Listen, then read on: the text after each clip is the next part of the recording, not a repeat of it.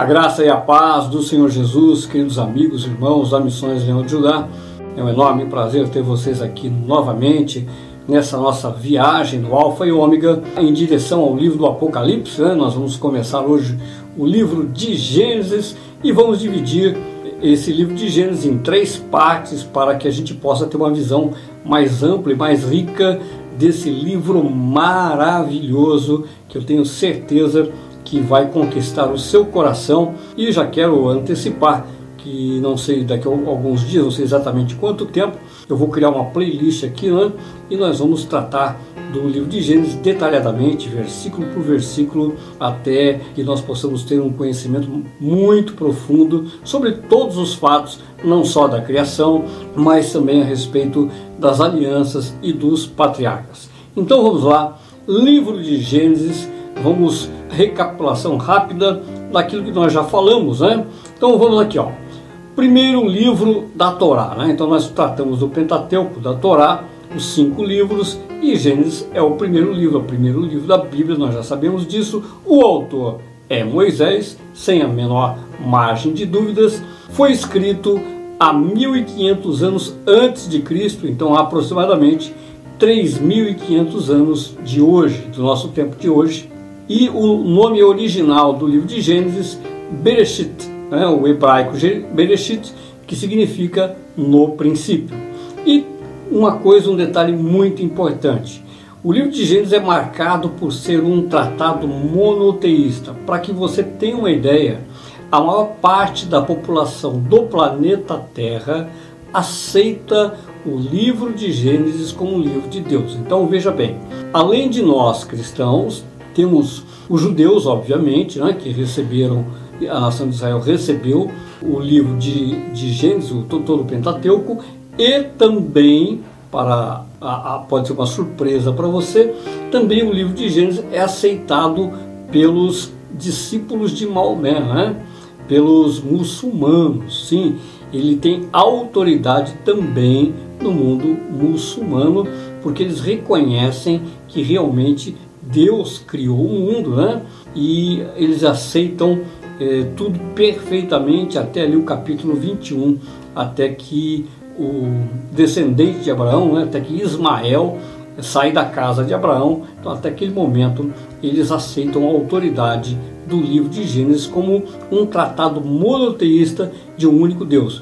Então, a maior parte da, da população do planeta hoje, nós temos cerca de 7 bilhões e meio de habitantes no planeta, mais de 4 bilhões entre muçulmanos, cristãos e judeus aceitam o livro de Gênesis como realmente o princípio de todas as coisas. Então vamos lá. Seguindo as divisões do livro de Gênesis. Primeiro, a criação, que nós encontramos nos capítulos 1 e 2, depois a queda, que nós encontramos nos capítulos 3 a 6 até o versículo 8, depois o dilúvio, capítulo 6, versículo 9 até o capítulo 11, que na verdade já passou de dilúvio, mas tem a descendência de Noé, né? E depois o período dos patriarcas, capítulos 12 ao 50. Queridos, vamos falar um pouquinho então agora da criação, esse empolgante é, trecho né, do livro de Gênesis. E nós temos então aqui ó, o capítulo 1 ele apresenta os seis dias da criação, é? o primeiro ao sexto dia, separadamente, a partir do versículo 3 até o versículo 31. Então, o capítulo 1 ele apresenta os seis dias da criação, que vai desde o versículo 3 até o versículo 31, ok? O primeiro e segundo dias, vamos entender algumas coisas que aconteceram ali que são fundamentais para o nosso entendimento, a nossa edificação espiritual. Vamos lá. Capítulo 1, versículo 1 diz assim: No princípio Deus criou o céu e a terra. Eu peguei a versão aqui da King James propositalmente, porque eu quero tratar alguns detalhes aqui, principalmente no versículo 2. O versículo primeiro, nós vimos aqui, no princípio Deus e Deus, pela primeira vez aparece o nome de Deus, eu creio que todos já sabem que são vários nomes de Deus que aparecem no Antigo Testamento e o primeiro nome que aparece é Elohim. E Elohim é um nome plural, é um nome plural que demonstra a majestade de Deus. Eu vou dar um exemplo simples para que vocês entendam o que significa esse nome majestático de Deus. Né? Então nós temos eh, no nosso governo, nós temos o executivo, o legislativo e o judiciário, os três poderes, ok? Então quando nós unimos, reunimos os três poderes, nós temos um poder absoluto. E essa é a visão do nome Elohim. É um poder absoluto, tá? Então nós vamos ver, por exemplo, agora no versículo 2, entenda isso.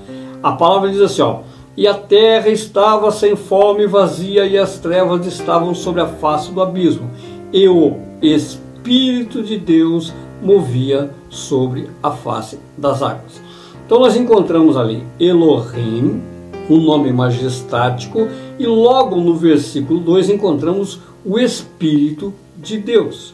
E no versículo 3, e Deus disse: haja luz e houve luz. Quando nós temos aqui, e Deus disse, é, nós encontramos então já que a palavra viva, que no decorrer da Bíblia nós vamos tratar profundamente o entendimento, encontrar o Messias, e aqui a primeira manifestação de Deus, a palavra. Deus disse, Deus falou, ok? Nós encontramos nos três versículos exatamente as três principais manifestações de Elohim, o Deus, a majestade de Deus, né? Deus Pai, na sua autoridade máxima, na sua posição suprema, nós encontramos o Espírito Santo esperando uma ordem divina, esperando o que fazer, no versículo 2, e encontramos no versículo 3 a palavra que vai manifestar a vontade do Pai para a criação. Então, por isso nós encontramos logo de cara o primeiro nome de Deus, Elohim. Elohim. E durante o livro de Gênesis, principalmente, nós vamos encontrar outros nomes de Deus e nós vamos deliciar com isso.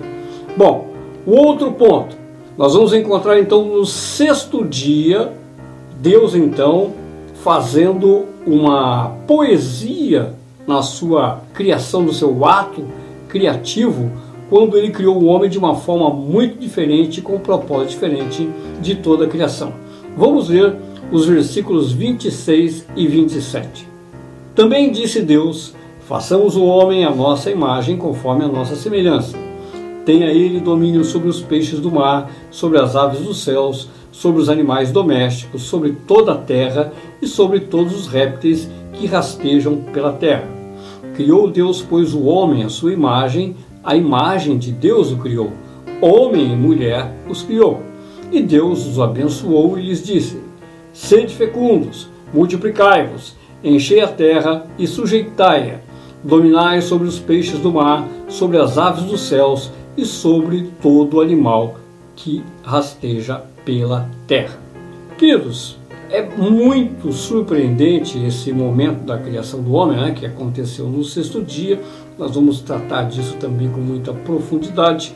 Mas hoje eu só quero mostrar aqui esse aspecto de que Deus fez uma poesia. Moisés escreveu uma poesia. Então, vamos partir do princípio que foi o próprio Deus que realmente, é o que eu creio, né? O próprio Deus ditou essas palavras a Moisés não dependeu da inspiração de Moisés. Foi exatamente isso, Deus manifestando aqui um momento musical, um momento de glória, um momento de alegria da criação do homem.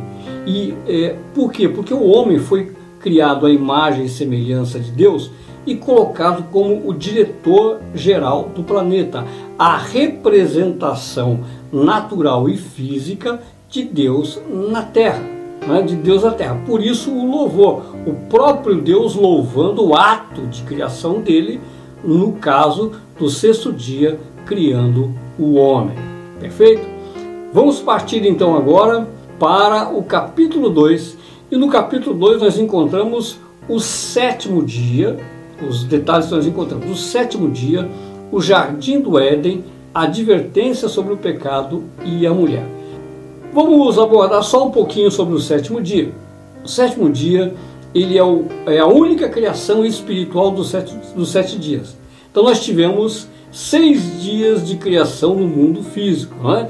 Desde o primeiro dia houve luz, o segundo dia é, nós encontramos então a formação do céu, e assim vai, da terra, dos mares, dos bichos e tal, e culmina no sexto dia a criação do homem. Depois que o homem é criado, com toda, com toda a providência de Deus, né, tudo Deus providenciou para que o homem pudesse ser feliz e tiver, tivesse uma administração tranquila sobre o planeta, deu autoridade ao homem, o homem colocou o nome sobre os animais. Chega agora então o final do plano físico criado. E o que Deus faz? criou o sétimo dia, o dia espiritual, o chamado dia do descanso. E o que nós vamos encontrar no decorrer da Bíblia é entender por quê, o que foi esse descanso, porque Deus criou esse dia espiritual, o dia em que a criação se voltaria a Ele. É o dia redentivo. O sétimo dia é o dia redentivo quando toda a criação para e se volta para adorar o Criador. É um dia festivo, é o dia em, em que é, existe uma plena comunhão entre o Criador e a criação. Isso é um tema profundo, maravilhoso e empolgante também, que nós vamos conhecer em detalhes. O Jardim do Éden aparece então agora aí no, no capítulo 2, né? porque no capítulo Primeiro, nós tivemos a criação de uma forma ampla do universo e culminando o homem. No capítulo 2, o foco é o homem. O capítulo 2 olha para dentro do planeta e no planeta nós encontramos então ali o homem no seu ambiente. O homem no seu ambiente dá detalhes sobre os três rios, sobre o ouro. Então é, é cheio de detalhes a respeito do Jardim do Éden, o Jardim do Éden que é fechado no terceiro capítulo. A advertência sobre o pecado. É no capítulo 2 que Deus faz a advertência sobre a árvore do conhecimento do bem e do mal. Nós encontramos ali as duas árvores, né? a árvore da vida e a árvore do conhecimento do bem e do mal, e a primeira advertência da Bíblia. Deus dizendo ao homem para não comer, do contrário, ele iria morrer. Então, Deus está apontando para o juízo no caso da rebelião. E o último ponto que eu quero tratar nesse capítulo 2 é a criação da mulher. Nós tivemos a informação que Deus criou o homem e a mulher, a sua imagem e semelhança e tal, mas agora no capítulo 2 vem os detalhes de como a mulher foi criada, né? Isso pertence também, claro, ao contexto de que os dois foram abençoados no capítulo 1, mas aqui estão tá os detalhes. Isso mostra uma coisa muito interessante, que Adão passou um tempo, nós não sabemos quanto tempo foi isso, né? Passou um bom tempo administrando o planeta sozinho. E aí vem a, uma exclamação interessante de Deus, ele diz assim, ó, não é bom que o homem fique só. E aí ele cria a mulher e é o grande presente, né? que o Senhor dá a Adão. Perfeito? Vamos lá. Depois, ainda na criação, no período da criação, temos aí a queda, né? Os capítulos 3 e 4, a queda, as consequências da queda e as duas linhagens. Começa aí que a linhagem de Abel e a linhagem de Caim. Na verdade, não é bem uma linhagem de Abel, porque Abel morre, né? Abel não deixa descendência, mas Abel inicia uma linhagem messiânica, que é substituída depois por Sete, pelo seu irmão Sete, que está lá no final do capítulo 4. Tá? Agora, a queda, os detalhes da queda de Adão e Eva, os detalhes como a coisa aconteceu, a tentação, a serpente, a astúcia da serpente e nós vamos ver assim, um, um ponto muito, muito interessante é que a serpente é colocada ali como o animal mais astuto de todos.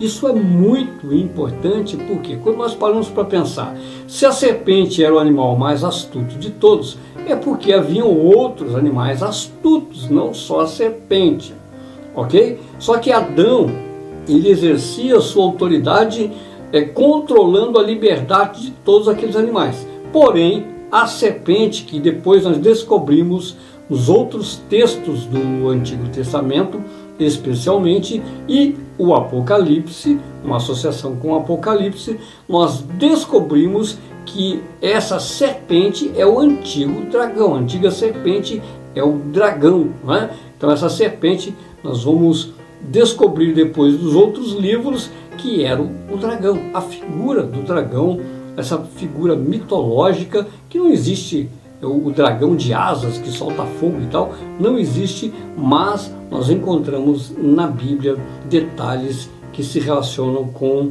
a serpente, ok? Então esse é o período da queda.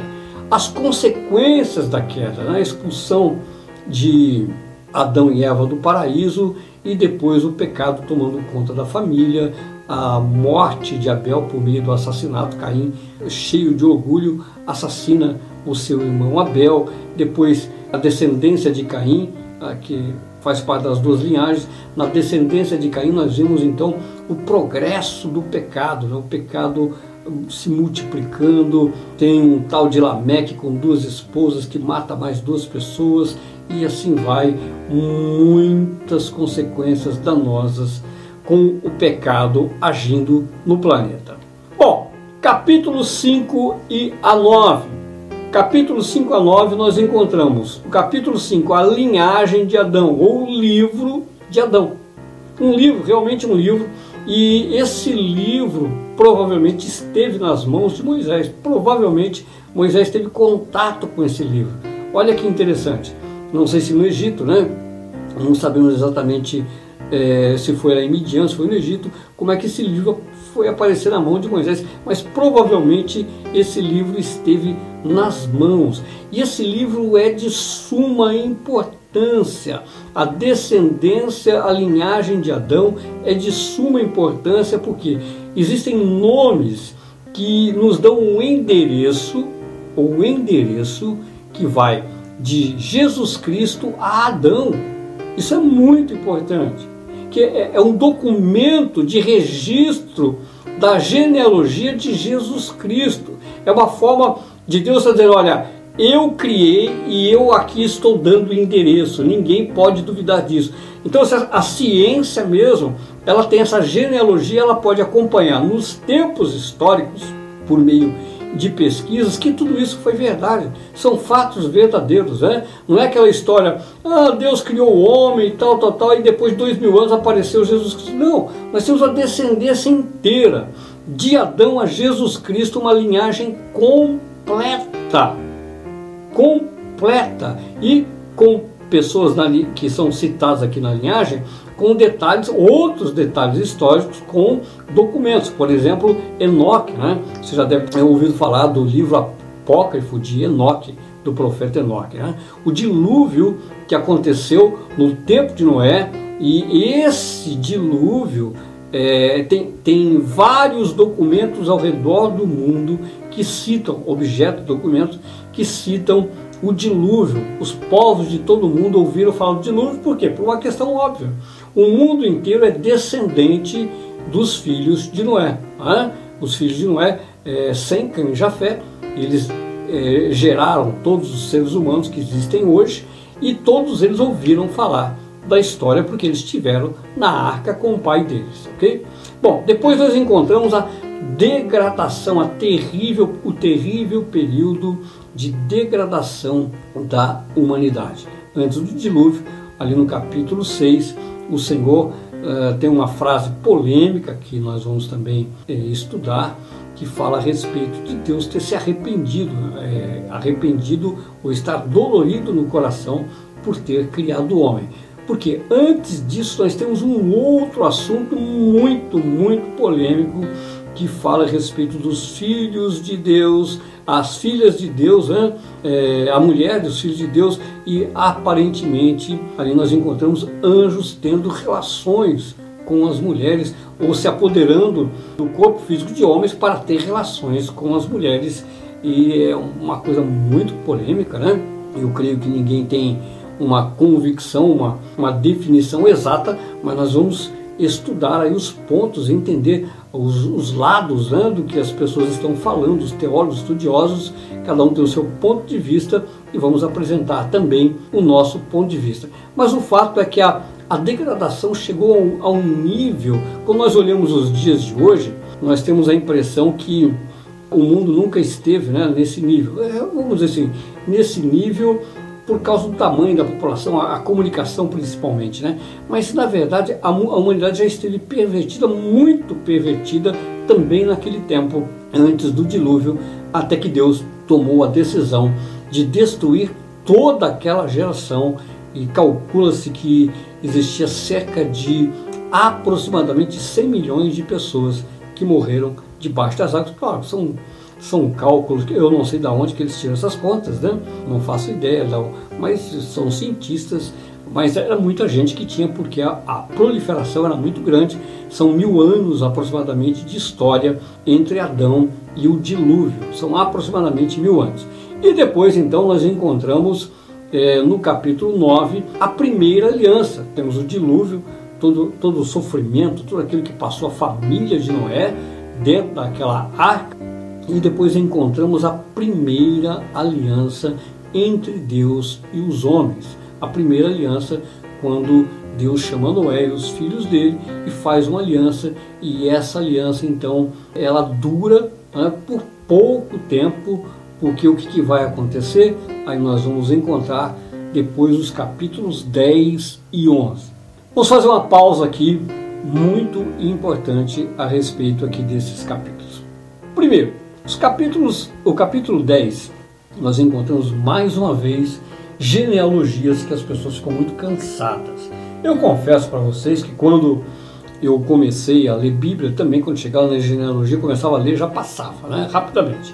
Porém, da mesma forma como eu falei a respeito do capítulo 5, da descendência de Adão, aqui também isso aqui é muito importante, é, não, não, não vou dizer que é importante ficar lendo, é, são informações espirituais, não, não, não são informações espirituais que, relevantes que vão mexer com a minha vida espiritual, mas são documentos que registram o começo das nações, a origem das nações e, pasmem, existe muita referência aqui. Nesse capítulo 10, com relação ao Apocalipse, com relação às nações, é uma série de coisas que vai encontrar, vai, vai entrar na escatologia, tem muita relação também com o livro dos profetas, o livro dos profetas, o livro do Apocalipse, para que a gente possa entender, por exemplo, o reino milenar. Então, a gente fica cansado de ver mais genealogia, mais genealogia. Já vimos genealogia de, de Caim, já vimos de Adão, agora mais genealogia. Mas tudo isso é documentação de Deus para que a gente possa então ter parâmetros. Quando a gente vai estudar lá na frente, a gente vai entender, ouvir o que os profetas estão falando, ouvir o que o Senhor Jesus está falando, ouvir, ler as, as cartas apostólicas, ouvir o que Deus fala é no livro de Apocalipse, né, por meio do apóstolo João. São detalhes, aí você vai entender por que, que esse problema todo que acontece entre os muçulmanos, é, a Europa e tudo mais, né?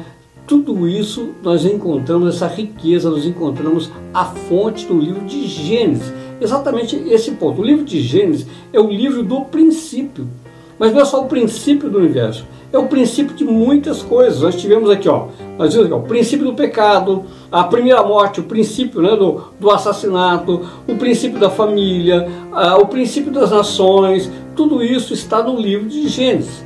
E aqui, o princípio das nações. E o que vai acontecer aqui? Outro ponto: Nimrod e a rebelião universal. A rebelião universal. Aqui começa a rebelião universal contra Deus. Até esse ponto não havia idolatria. Até esse ponto não existia idolatria na terra. Todos os homens, todos os homens até esse ponto, todas as pessoas tinham plena convicção da existência de um único Deus. Todos. Mas aqui Nimrod, o príncipe Nimrod, ele se levanta em oposição a Deus, ele se coloca como autoridade, autoridade suprema. a construção da, da Torre de Babel. Acontece aqui no capítulo 11 a primeira rebelião universal. Ele se posiciona e convoca a todos para que se unam e eles se colocam então numa posição de independência de Deus. Capítulo 11 de Gênesis, uma rebelião, as nações se reúnem, as nações, claro, são os príncipes, né? Os príncipes das nações, lideradas por essa figura misteriosa, o príncipe Nimrod, e se rebelam contra a autoridade de Deus. Perfeito? Então acontece a primeira rebelião universal. Aí o que vai acontecer? Nós vamos seguir as novas genealogias aparecem né? até Abraão. Perfeito? Uma nova genealogia aparece até Abraão. Abraão, por que Deus separou a nação de Israel? A resposta está aqui no capítulo 11.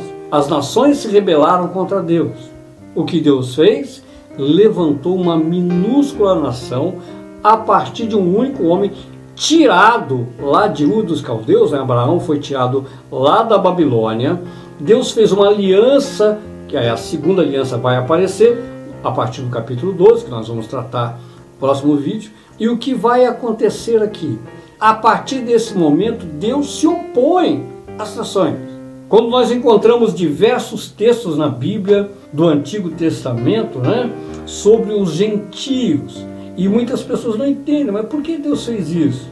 Porque Deus é, deu tanto privilégio para a nação de Israel e tal, tudo mais. Tudo começou aqui, ó, capítulo 11, vem a rebelião e Deus já aponta para Abraão e no capítulo 12 ele vai fazer uma aliança com Abraão em resposta à rebelião de Nimrod e das nações. Por isso a genealogia é importante. Nós vamos encontrar aqui a Babilônia. A Babilônia que ela, ela toma três capítulos do livro do Apocalipse três capítulos do livro do Apocalipse. A Babilônia, que é o grande império, o império de Nabucodonosor, né? que também vai se levantar contra Israel e vai ser instrumento de Deus. Nós encontramos isso no livro de Jeremias, de Isaías, de Ezequiel, né? É, e de Daniel também. É o, é o grande império que se levanta contra a nação de Israel e é instrumento de Deus para que o próprio Deus possa corrigir a nação de Israel. A Babilônia de Nabucodonosor. E depois vamos encontrar então o fim da Babilônia e a Babilônia no livro do Apocalipse. Perfeito? Então esse capítulo 11, ele é chave para entender escatologia. Não que o capítulo 1 não seja, tá? Nós vamos ver ali na criação elementos da criação que nos vão, nos vão ajudar muito a entender a escatologia, detalhes que estão em toda a Bíblia e principalmente no livro do Apocalipse e entender a nossa realidade de hoje. O livro de Gênesis é o livro que praticamente, talvez de todos os livros que tem na Bíblia, associado ao livro do Apocalipse, é um livro que nos faz entender a nossa realidade, nos faz entender por que nós estamos aqui. Né? Por que nós estamos passando o que estamos passando? É só olhar lá atrás, nos primeiros capítulos, ver como Deus fez o, universo, como Deus criou ou recriou, nós vamos entender o, o peso entre o capítulo, o versículo 1 e o versículo 2, né? Uh, que existe ali uma, provavelmente uma quantia de tempos, de anos, né? que o homem não sabe calcular e que pode então explicar porque a ciência traz tanta polêmica a respeito do, do tempo da existência da Terra, nós vamos ver isso também, né? mas esse é o detalhe, nós encontramos ali no começo de Gênesis, nesse livro de Gênesis, a explicação, muita informação que nos enriquece para entender o livro do Apocalipse e entender muitas passagens da Bíblia. Como eu disse desde o começo, o Pentateuco é a base para o resto da Bíblia, para o resto da Bíblia. E o livro de Gênesis é, é a base para tudo. É o começo, é o princípio. Gênesis, o princípio de todas as coisas. Então, eu espero que você tenha gostado desse vídeo. E no próximo vídeo, nós vamos continuar falando sobre o livro de Gênesis e vamos falar sobre os patriarcas, a segunda parte do livro de Gênesis. Eu te espero no próximo vídeo. Fique com um forte abraço em nome de Jesus.